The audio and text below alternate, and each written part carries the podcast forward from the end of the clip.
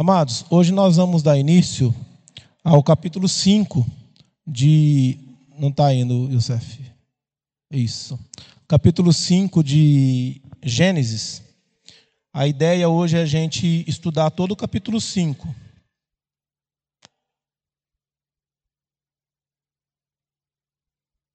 A ideia é a gente trabalhar o capítulo 5 inteiro. Se Deus nos der essa graça, a gente vai conseguir fazer isso aí dentro do nosso tempo, ok? Uh, se você esteve presente na última aula, mesmo que não esteve, mas se você der uma olhada rápida, você vai ver que no capítulo 4, do versículo 17 ao versículo 26, é apresentado a descendência de Caim. Então a gente trabalhou toda essa descendência e deixamos claro que o que precisamos compreender é que o fato de ter apresentado a descendência de Caim e depois no finalzinho mostrar que nasceu Sete, não significa que Sete só nasceu depois de todos aqueles filhos de Caim, ok? O relato não é cronológico. O que o relato está mostrando é o progresso da descendência da semente do mal, e agora ele vai mostrar que ao lado do progresso da semente do mal, há o progresso da semente do bem ao progresso da semente do justo, assim como há progresso da semente do ímpio.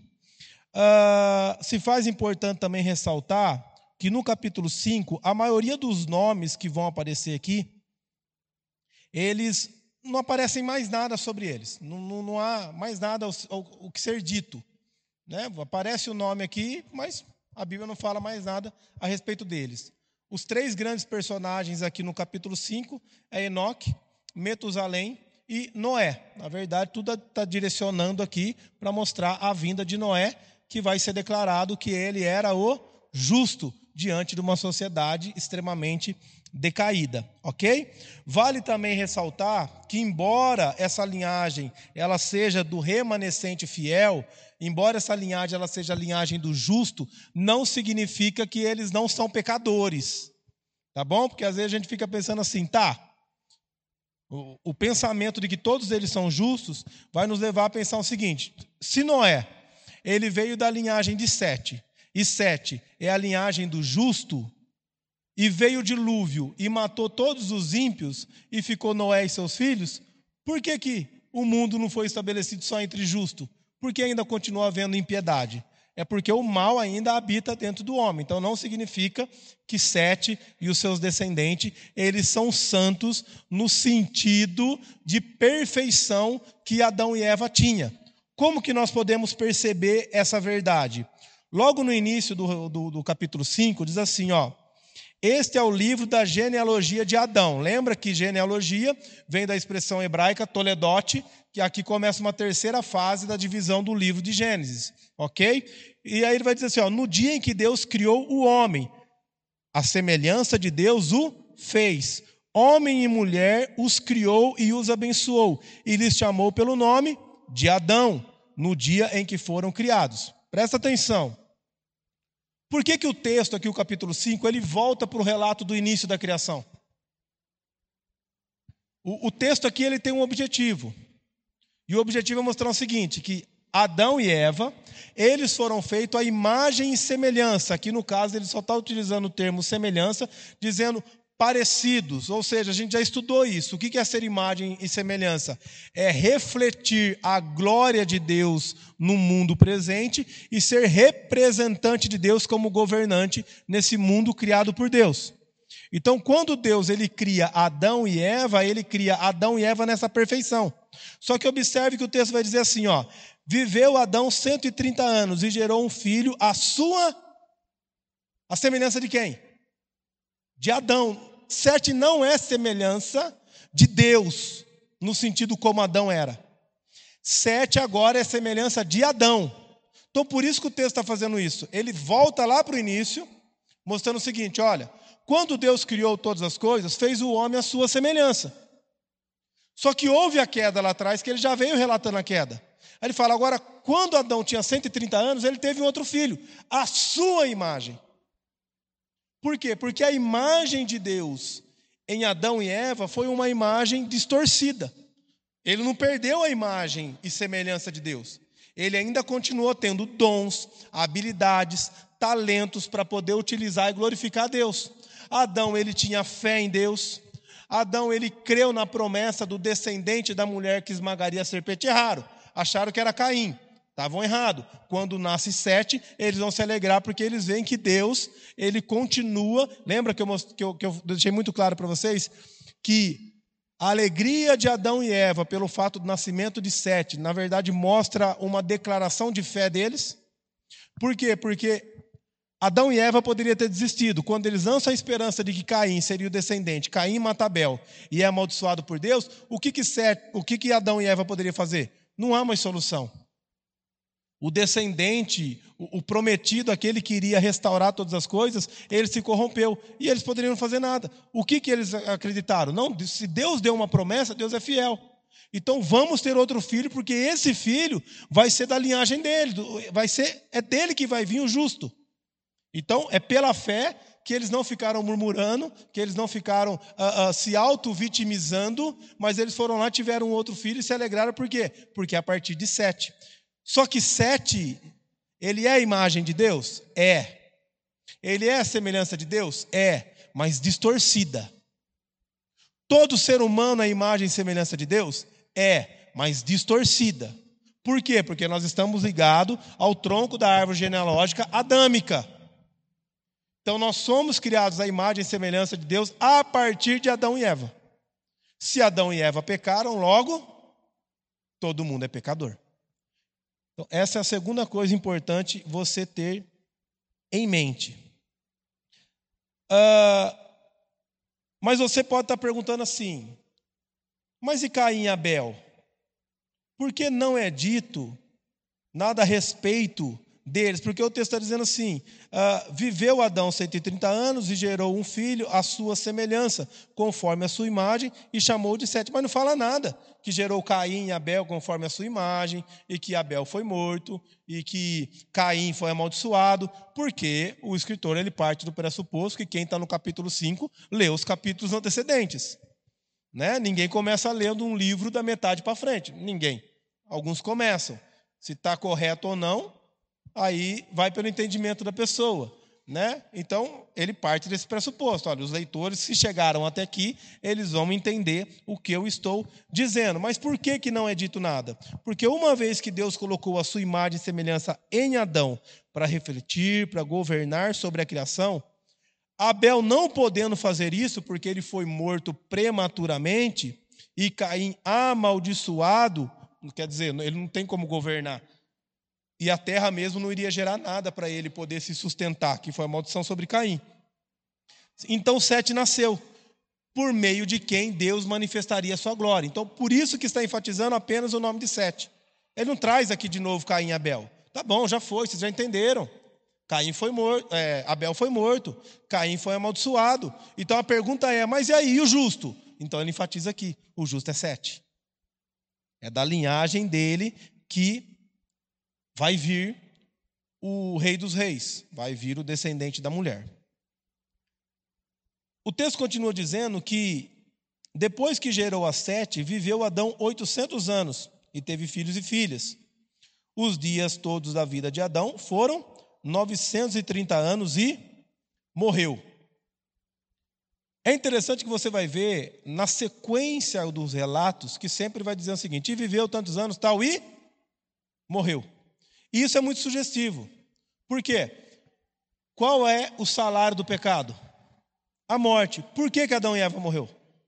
Porque eles pecaram. Por que, que todos da linhagem de Sete morreram? Por causa do pecado. Então, mais uma vez aqui é afirmado a, a humanidade pecaminosa. Viveram, tiveram uma longevidade? Tiveram. 930 anos, puxa vida. Né? É muitos anos de vida mas morreram. Então, não foram eternos no sentido da vida física como Adão foi criado. Por que, que ele morreu? Por conta do pecado, mas ele creu na promessa. Adão e Eva foi salvo? O que vocês acham? Ah, sim, claro. Né?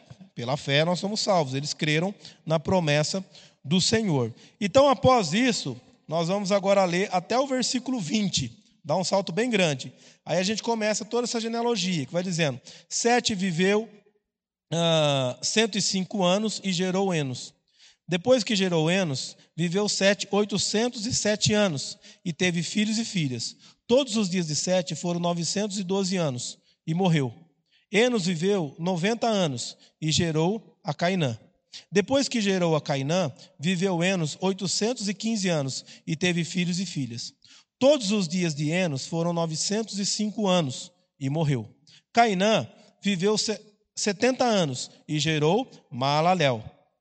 Depois que gerou Maalalel, viveu Cainã 840 anos e teve filhos e filhas. Todos os dias de Cainã foram 910 anos e morreu. Maalalel viveu 75 anos e gerou Jared. Depois que gerou Jared, viveu Maalalel 830 anos e teve filhos e filhas. Todos os dias de Maalalel foram 895 anos e morreu. Jared viveu 162 anos e gerou a Enoque. Depois que gerou Enoque, viveu Jared 800 anos e teve filhos e filhas. Todos os dias de Jared foram 962 anos e morreu. Em contraste com a linhagem de Caim, que crescia, o que o texto está mostrando? Há também uma linhagem paralelo que também crescia, que também florescia, que é a linhagem do descendente da mulher, a linhagem do justo. Olha só o que, que Lutero vai dizer a respeito desse texto. Ah, eu acho que eu não pus aí. Pois eu volto, eu vou ler para vocês aqui.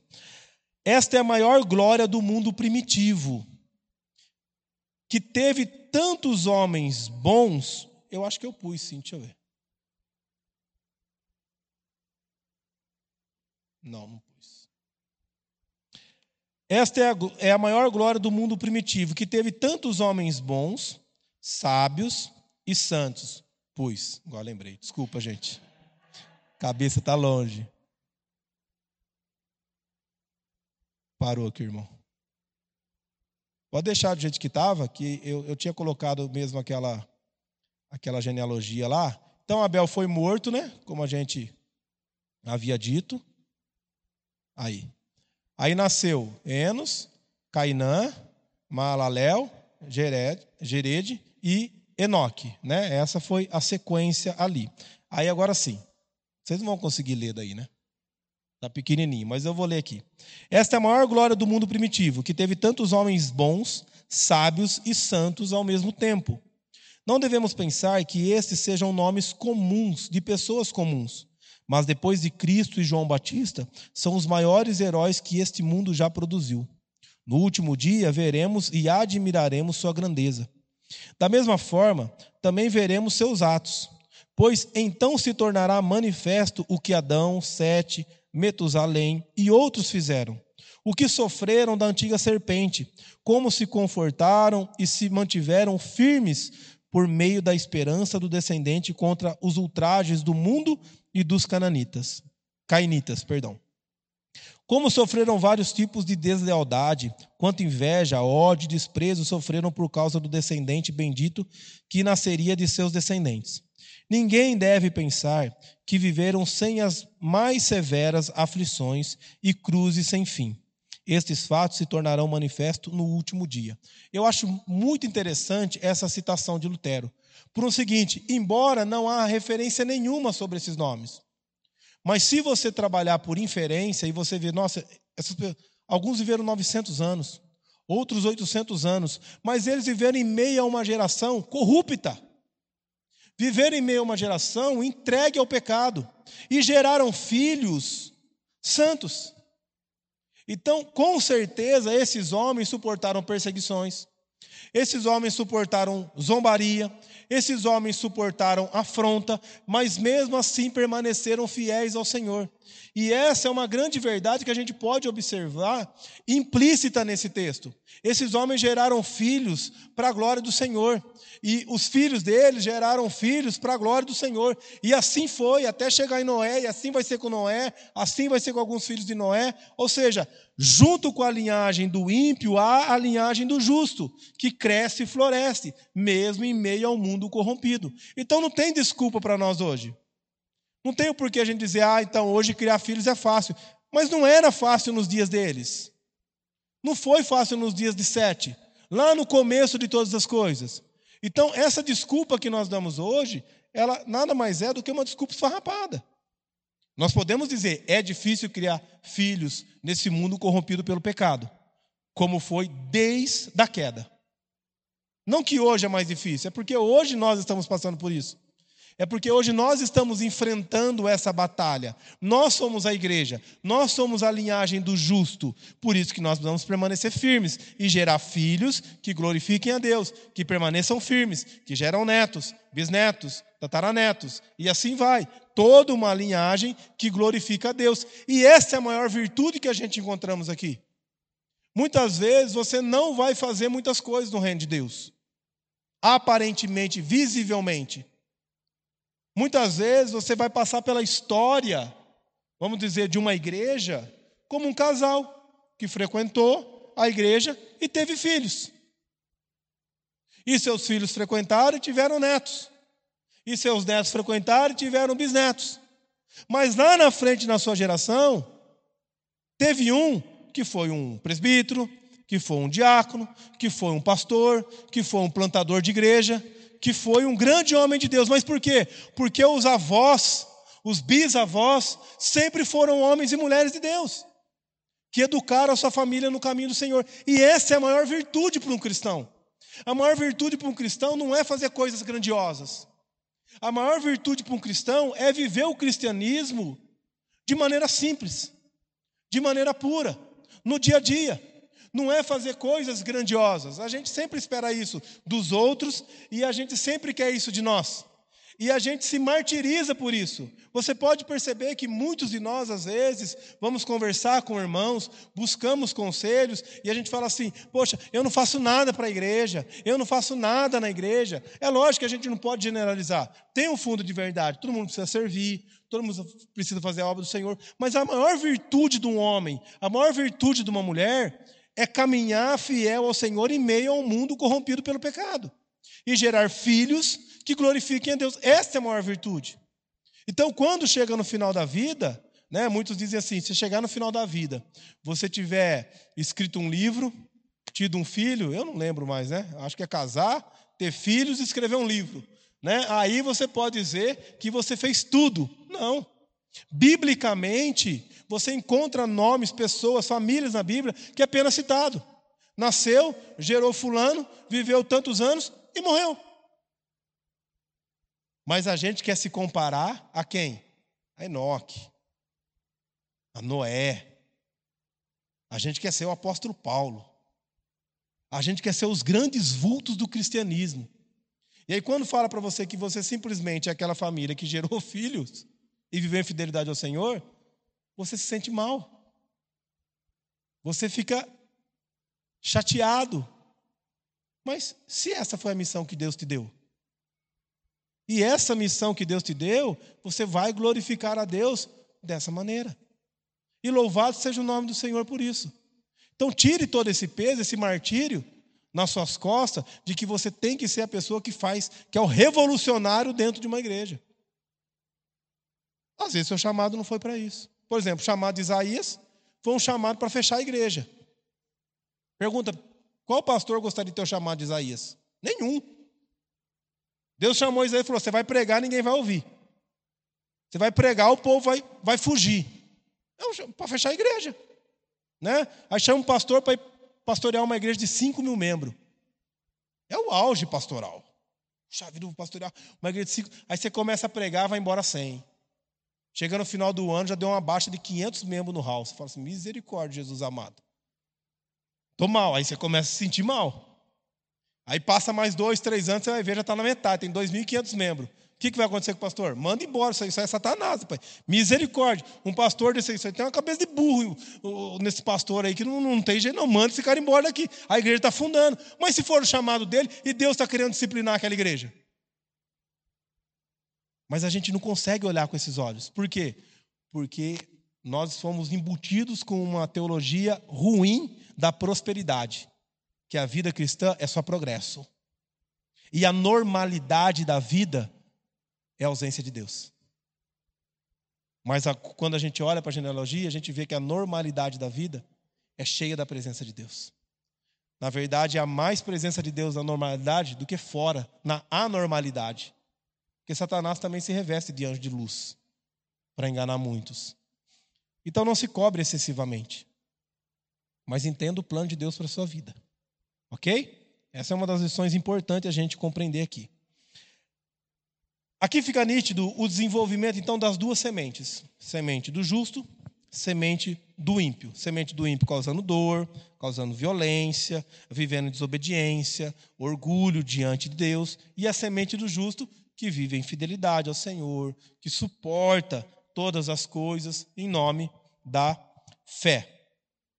Isso se torna mais perceptível porque há uma progressão. Lembra que houve uma progressão na linhagem de Caim?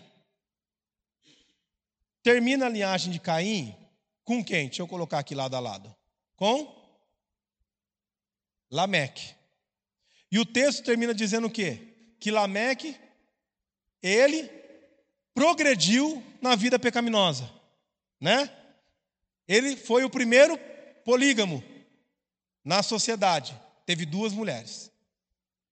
Aí depois ele chegou para a esposa dele, para as duas, bateu no peito e falou assim: Ó, oh, o negócio é o seguinte, matei mesmo. Matei um porque me fez mal, matei o outro porque pisou no meu pé, e eu vou dizer para vocês o seguinte: fica preocupada não, porque se ia vingar a vida de Caim sete vezes, a minha será setenta vezes sete, ou seja, será muito mais. Progressividade do pecado. Mas observe que se você contar de Adão até Lameque, de Adão até Noé, você tem quantas gerações? Sete. E o número sete apresenta o que nas Escrituras? Completo, totalidade, perfeição. Lameque atingiu a perfeição da maldade, mas há paralelo à perfeição da maldade, a perfeição da santidade. Enoque. Olha o que o texto vai dizer, versículo 21 a 24. Enoque viveu 65 anos e gerou Metusalém. Andou Enoque, veja que agora parou aqui a, a, a, a sequência para dizer algo importante. E o que, que é? Andou Enoque com Deus. E depois que gerou Metusalém, viveu 300 anos e teve filhos e filhas. Todos os dias de Enoque foram 365 anos. Andou Enoque com Deus e já não era porque Deus o tomou para si.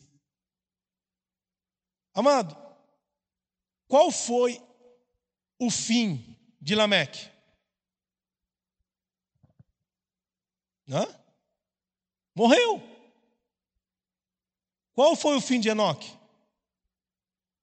Viveu. Qual que é o fim do ímpio? Qual que é o fim do justo? Em Gênesis nós temos a proclamação do Evangelho, a proclamação da graça. Tudo fica muito nítido desde o princípio. Sabe por que a gente não entende o final? Porque a gente não entende o começo. Por isso que quando eu comecei a ensinar Gênesis, eu deixei bem claro que se a gente compreender Gênesis, a gente compreende as escrituras toda. A gente não consegue compreender as escrituras porque a gente não compreende Gênesis. É muito claro. O que, que ele está mostrando aí? O judeu, quando ele bate o olho na genealogia, ele já vê. Não, peraí. Isso aqui é proposital. Ele escreveu sete gerações e mostrou o ápice da corrupção. Ele escreveu sete gerações e mostrou o ápice da vida do justo, que é ser levado para a glória, que é habitar com Deus. Isso é muito sugestivo. Se você observar, Aqui está uma referência à morte eterna dos ímpios. Vamos ler alguns textos. Deuteronômio capítulo 30, versículo 15 ao 16. Quem encontrar pode ler no microfone. O microfone lá no fim, lá, porque senão não fica arquivado no nosso podcast. Tá bom? Quem vai ler? A Bia. Deuteronômio 30, versículo 15 ao 16. É 30, né? 30. 15 e 16? 15 e 16. Confirmar. Leia respondeu: Será que você acha que tomar o meu marido de mim ainda é pouco? Agora vai querer tomar também as mandrágoras que o meu filho me deu. Aí Raquel disse: Está errado aí, Bia. Deuteronômio Ah, 30. Pera, não, errei, errei, errei. Desculpa, desculpa. O texto começa: Vê que proponho hoje. Foi mal, foi mal, foi mal. Eu também estava estranhando. Aí, foi, pronto. Agora foi. Hoje estou deixando que vocês escolham entre o bem e o mal, entre a vida e a morte. Se vocês obedecerem aos mandamentos do Senhor, nosso Deus, que hoje eu estou dando a vocês, e o amarem, e andarem no caminho que ele mostra, e cumprirem todas as suas leis e todos os seus mandamentos, vocês viverão muito tempo na terra, que vão invadir e que vai ser de vocês. E Deus os abençoará e lhes dará muitos descendentes. Quem está dizendo isso para quem? Moisés está dizendo isso para o povo que vai entrar na terra prometida. Qual que é a base de Moisés para dizer assim, olha, vocês escolhem, vida ou morte? Se vocês obedecerem ao Senhor, andar nos seus estatutos, fazer a sua vontade, tal, tal, vocês irão provar da bênção de Deus. Qual que é a base dele para dizer isso? Genealogia de Caim, genealogia de Sete.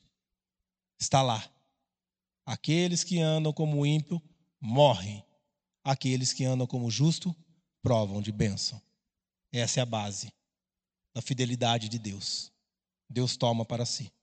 Outro texto, Salmo 49, verso 15. Quem for ler, levanta a mão, por favor. Salmo 49, 15. Júlia. Mas Deus remirá a minha alma do poder da morte, pois ele me tomará para si. Onde o salmista encontra a base para isso? Deus remirá a minha vida da morte, porque ele me tomará para si. Qual é a base disso? Enoque. Outro texto, Hebreus, capítulo 11, versículo 15.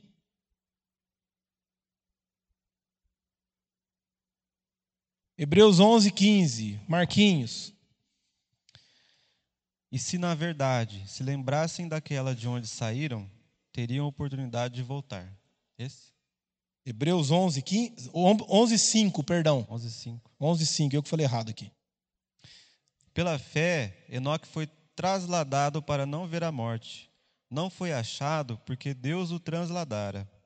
Pois antes de- da sua trasladação, obteve testemunho de haver agradado a Deus. Olha aí. Quem agrada a Deus é tomado para si. Veja, é o princípio hermenêutico base para a tradução. A Bíblia interpreta a própria Bíblia. Então, ah, da onde que tirou o salmista falar que Deus vai tomar para si? Está lá em Gênesis. Nossa, da onde que Moisés tirou da cabeça de fazer uma promessa dessa, dizendo que você escolheu o bem, você vai viver eternamente, você escolheu o mal? Da onde que vem esse conceito? Está lá em Gênesis. Deus mostrando isso, que o justo é tomado para si, o ímpio é condenado à morte. Olha ainda o que Lutero ele vai dizer. Morte, ah, já tinha falado aqui, né? Metusalém, beleza. Eu acho que eu dei um salto aí. Eu não pus a de Lutero. Tem problema. Deixa eu só voltar essa tela aqui, ó. depois eu explico. Lutero vai dizer o seguinte: Moisés está inclinado, indicando, perdão, Moisés está indicando que a raça humana de fato foi condenada à morte por causa do pecado, mas que ainda há uma esperança de vida e imortalidade e que não permaneceremos na morte. Foi por essa razão que o mundo original não somente teve de receber a promessa de vida, mas também teve de ter a imortalidade demonstrada por um exemplo. Por isso, é afirmado sobre os patriarcas individualmente: viveu tantos anos e morreu. Isso é, sofreu a punição pelo pecado ou era um pecador.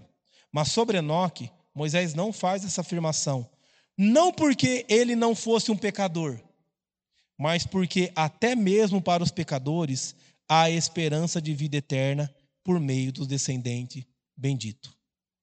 Ou seja, não é que Enoque era perfeito, e por ele ser perfeito, Deus o tomou para si. Porque daí quando a gente olha para Enoque, a gente fala assim, tá vendo? Se você andar perfeitamente, você vai ser levado para o céu. Mas a perfeição que mostra em Enoque, o andar com Deus ali, não se refere apenas a viver uma vida santa. em crer nas promessas do Senhor. Mas principalmente é uma comunhão íntima e profunda, um desejo de estar com Deus, mais do que pecar. Não significa que Enoque não era um pecador, ele era um pecador, mas o desejo do coração de Enoque todos os dias era fazer a vontade de Deus, era obedecer a Deus. Ele batalhava contra seu pecado, ele lutava contra a sua carne, ele fazia tudo isso que nós devemos fazer hoje. Mas o texto está sendo enfático em mostrar o quê? Que há esperança para o pecador, e a esperança é Aquele que andar com Deus, ele tem a vida eterna. E isso é maravilhoso. Importante também entender, se você olhar para a genealogia aí, você vai ver que Enoque, sendo o sétimo e tendo sido levado, aponta para quê? Em quantos dias Deus criou todas as coisas? Seis. No sétimo ele fez o quê? Esse descanso de Deus na criação apontava para quê? Para o descanso eterno. Enoque é o sétimo. E ali tem também um apontamento dizendo o quê? Que todo aquele que anda com o Senhor provará do descanso eterno. O sabate, o sábado, não é um dia. Jesus vai explicar isso aí lá na frente dizendo que ele é o sábado. Quando ele diz que ele é o sábado, ele está dizendo o quê? Que todos aqueles que crê nele têm descanso eterno. Não é você guardar um dia. Embora você precisa obedecer os mandamentos e servir ao Senhor, trabalhar seis dias e descansar um dia para glorificar o Senhor. Mas não é que você fazendo isso você vai ser fiel a Deus.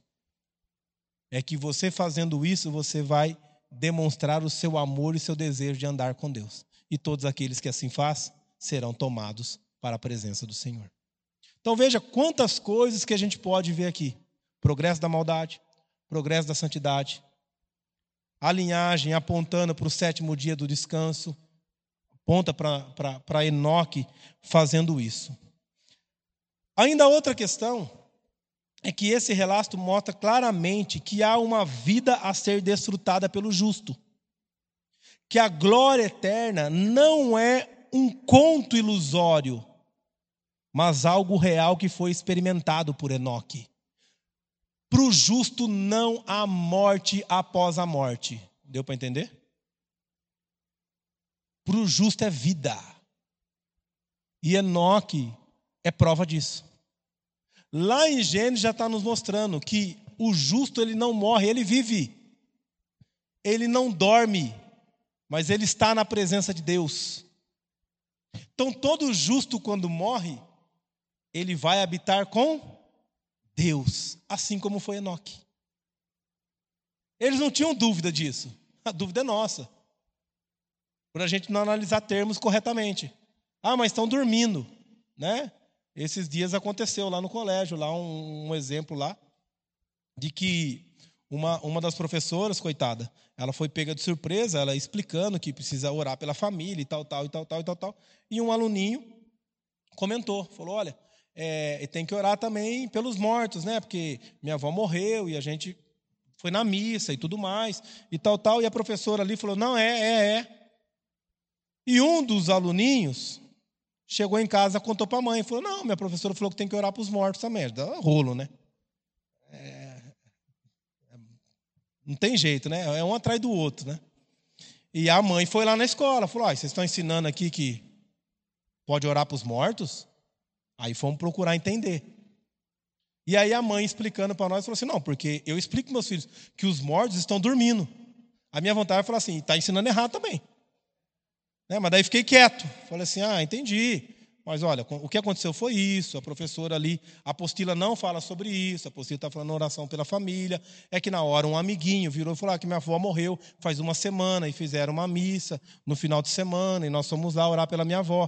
E aí a professora não ia faltar com insensibilidade dizer: não, não pode orar para os mortos. Ia acabar com a outra criança aqui. Olha só, não, é, tal. Teve ali um bom senso para poder trabalhar. Nós não estamos ensinando doutrina ali. E quando ela falou para nós, porque os mortos estão dormindo, a minha vontade é falar assim, mas você também está ensinando errado teu filho. Porque não tem morto nenhum dormindo. Esse é o ensino teológico errado. Não é porque as escrituras dizem que nós estamos, os mortos dormem, né? Ou, ou, aqueles que dormem. Na verdade, nunca diz que os mortos dormem. Na verdade, fala aqueles que dormem. É porque a gente sai da esfera de tempo. O morto não vive mais nesse cronos. Ele não vive mais no tempo do ser humano, ele vive o kairós de Deus. Ele vive no tempo de Deus. E para Deus, mil anos é como se fosse um dia. Então, aqueles que morrem entre o tempo da volta de Cristo e a morte dele é como um piscar de olhos, é como quando a gente dorme. A gente não deita, dorme oito, tem uns que dormem umas dez horas, né? Que dorme um tempo, e aí você acorda e fala assim: nossa, parece que eu acabei de deitar. Assim é a morte, a gente sai da esfera de tempo. Quando a gente está dormindo, a gente sai da esfera de tempo. A gente não sabe ó, quanto tempo que se passou. A gente corre a olhar no relógio. Nossa, dormi aqui três horas. Nossa, dormi seis horas. Dormi oito horas. É isso que a Bíblia está trazendo. A Bíblia não está dizendo assim, os mortos estão lá, todo mundo dormindo. Né? Que nem aqueles filmes lá de Avatar. Estão tudo dentro lá daquelas cápsulas, cheio de água, com um monte de coisa ligada, para ficar lá. A hora que Jesus voltar, ele vai apertar lá o botão, vai sair todas as almas, vai vir todo mundo encontrar o corpo. Não, não tem isso aí, gente. Os mortos reinam com Cristo. Apocalipse é claro nisso aí lá. Eles clamam por aqueles que estão sendo martirizados. Como que clama? Está dormindo, gente? Então é sonâmbula. Né? Não, não tem isso aí. É, é, um, é um erro traduzir isso. Mas em Enoque a gente compreende o quê? Que não há esse sono eterno, a vida eterna. Uma vida na presença do Senhor. Tá bom? Após isso, o relato sobre Enoque, Moisés ele continua a descrição da genealogia. E aí ele vai até o verso 27 dizendo o seguinte: Metusalém viveu 187 anos e gerou Alameque. Depois que gerou Lameque, viveu Metusalém 782 anos e teve filhos e filhas. Todos os dias de Metusalém foram quantos? 969 anos e morreu. Já pensou, gente? 969. Ele foi o homem que mais viveu no mundo. E por que, que ele não viveu mil anos? Que morreu, né? é básico, né? Sabe por quê? Mil é um número universal nas Escrituras, que apresenta também perfeição, totalidade. Nenhum ser humano, por mais que a sua vida teve uma grande longevidade, viveu mil anos. E por que, que a Bíblia faz isso? E nos mostra isso? Por que, que eles morreram antes de completar mil anos? porque não há homem perfeito neste mundo. E isso vai ser mostrado já no próximo. Enoque foi levado para estar com Deus. Explicou. Metusalém viveu 969 anos. Puxa, bateu na trave. Não há homem perfeito neste mundo. Todos passarão pela morte. Ninguém vai atingir uma vida de santidade plena neste mundo. Olha só o que, que agora sim, André Villet, ele vai dizer: Deus desejou inculcar nos patriarcas a noção da sua mortalidade, a saber que, embora vivessem muitas centenas de anos, nenhum deles chegaria a mil, para que não se vangloriassem da sua vida longa, vendo que mil é um número de perfeição. Deus não deixaria nenhum deles chegar a mil, para que soubéssemos que nada é perfeito aqui. Nada é perfeito aqui. Perfeição é nos céus. Então aqui é imperfeições. Agora, isso não significa que nós não temos buscar uma vida de perfeição. A perfeição é um alvo. Atingível nessa vida? Jamais. Mas nos concedido na vida por vir. Como foi concedido a Enoque. O filho de Metusalém foi Deixa eu pôr aqui. Lameque. E olha só que é o mesmo nome do descendente de Caim, do ápice. Você colocaria o nome do teu filho Lameque? Mas o que, que deu na cabeça de Metusalém? Acho que viveu demais, né? Devia ter morrido antes. Para não fazer uma besteira dessa. Mas será que ele fez besteira? Isso aqui é que enquanto Lameque, Cainita, buscava o progresso da maldição, a gente vai ver que Lameque, Setita, da linhagem de Sete, buscava o livramento da maldição. Um queria o ápice dela, Lameque. O outro queria a extinção dela. Por isso que ele vai dizer o seguinte, olha aí, ó. Viveu 182 anos, falando de Lameque, e gerou um filho, e pôs o nome de Noé, dizendo o quê? Este nos consolará dos nossos trabalhos e das fadigas das nossas mãos, nesta terra que o Senhor amaldiçoou. O outro dizendo, é maldição mesmo. E se e no meu pai lá em, em Caim falou que a terra ia ser maldita, comigo vai ser pior ainda. E aí chega agora um outro Lameque e ele fala assim: não. Aquilo que aquele outro Lameque profetizou, eu profetizo o contrário. O meu filho vai ser bênção. O meu filho vai mudar o curso da história desse mundo, porque eu creio na promessa de Deus, eu creio que Deus é poderoso para poder interromper toda essa linhagem de maldade, para acabar com essa corrupção no mundo. Veja, esse homem, vai acontecer isso por Noé? Lógico que não. Noé aqui é um antitipo de Cristo. Antitipo não, é um tipo de Cristo. Ele aponta para Cristo.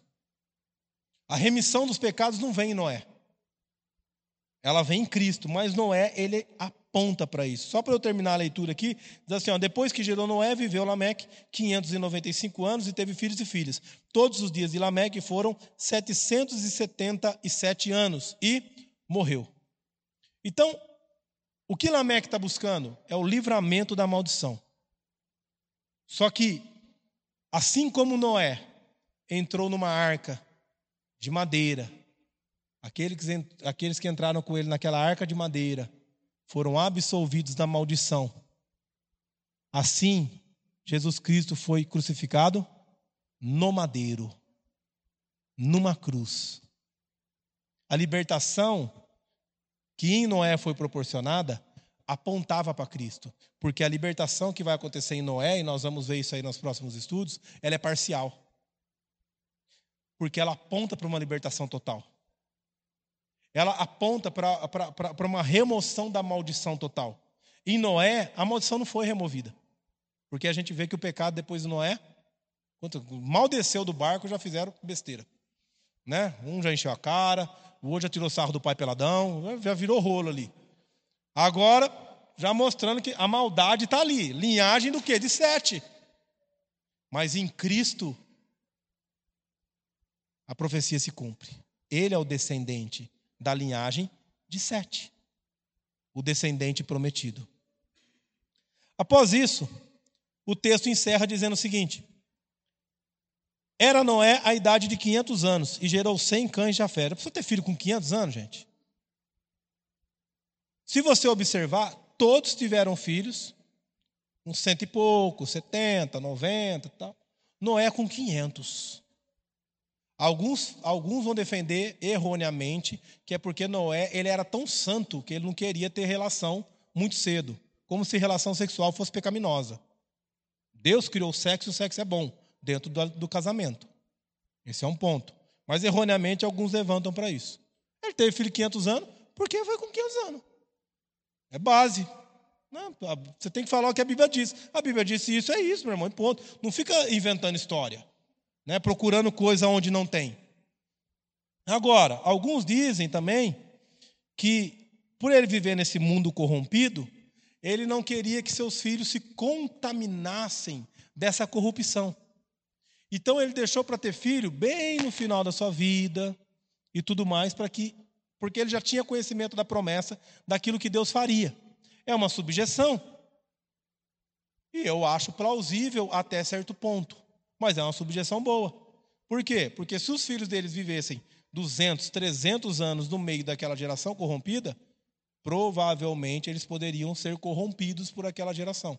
Então Noé tomou esse cuidado, por isso que ele teve filho de maneira tardia. Então essas são é as explicações que a gente pode compreender. Uma vez que a gente entendeu todo o texto, esqueci de pôr Noé lá. Uma vez que a gente entende todo o texto, se faz necessário e importante a gente fazer algumas aplicações para os nossos dias diante de todas essas verdades. E a primeira aplicação é: todo ser humano nasce pecador e está ligado à raiz de Adão. Então todos nós somos pecadores, não há santo, não há um justo sequer. Ok? Sete não era, seus descendentes não eram. Ponto. Uh, segundo, em meio a uma sociedade corrompida, há aqueles que vivem em fidelidade a Deus. Quem são esses hoje? Nós, a igreja do Senhor. Então nós precisamos suportar as perseguições, as angústias, os sofrimentos, como muitos homens de Deus suportaram, vivendo de maneira ordinária, tendo filhos que glorificam e que exaltam o nome do Senhor. Essa é a nossa responsabilidade. A gente vê várias exortações, encorajamentos imperativos na Bíblia para os pais educarem seus filhos no caminho do Senhor. Essa é a nossa missão, essa é a primeira missão da minha vida e da sua vida. Segundo, você pode fazer as coisas extraordinárias também. Terceiro, o final da vida do justo não é a morte, mas a vida eterna. Então, isso também é evidente no texto. Entenda isso. Assim como Enoque, nós somos justos. E nós podemos morrer neste mundo, mas estaremos com Cristo. Porque o texto é muito claro a isso. Quarto, atingir a perfeição moral e espiritual nesse mundo é impossível. Enoque não foi levado porque ele era perfeito. Ele foi levado porque ele tinha intimidade com Deus. Porque ele andava com Deus. Então, volto a dizer, por mais que a perfeição não é possível, não dá para você dar desculpa. Né? Não dá para ser perfeito também, né? Não dá, mas também não usa isso como muleta. Como já disse, volto a dizer: a carne é fraca, isso é alerta, não é desculpa. Então, não use como desculpa. A perfeição é um alvo. Eu vou atingir esse alvo? Nessa vida, não. Mas você tem que caminhar rumo a esse alvo. Porque um dia você vai provar disso, que é na glorificação eterna. São os estágios da santificação. Santificação posicional, pontual, que é o momento da sua conversão santificação progressiva, que é o dia a dia que nós vivemos e vamos progredindo na vida de santidade, e a glorificação. É na glorificação que nós somos completamente aperfeiçoados. É o corpo aperfeiçoado, o corpo semelhante ao corpo de Cristo. Ok? Essa perfeição a gente não atinge nesse mundo. Por quê? Porque senão a salvação seria pelas obras. A salvação seria por aquilo que eu faço. Mas a salvação não é por aquilo que eu faço. É por aquilo que Cristo fez por mim. Ele é quem me aperfeiçoa, mas ele também me encoraja, me exorta para que eu ande uma vida de santidade, busque a perfeição. E por fim, Jesus Cristo é o descendente prometido que removeu toda a maldição do pecado sobre a nossa vida. Não foi Noé, não foi Moisés, não foram os grandes vultos do passado.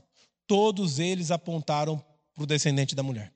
Todos eles apontaram para Cristo. Jesus Cristo é o nosso Senhor, Jesus Cristo é o nosso redentor. É dele que eu e você fomos libertos da maldição do pecado.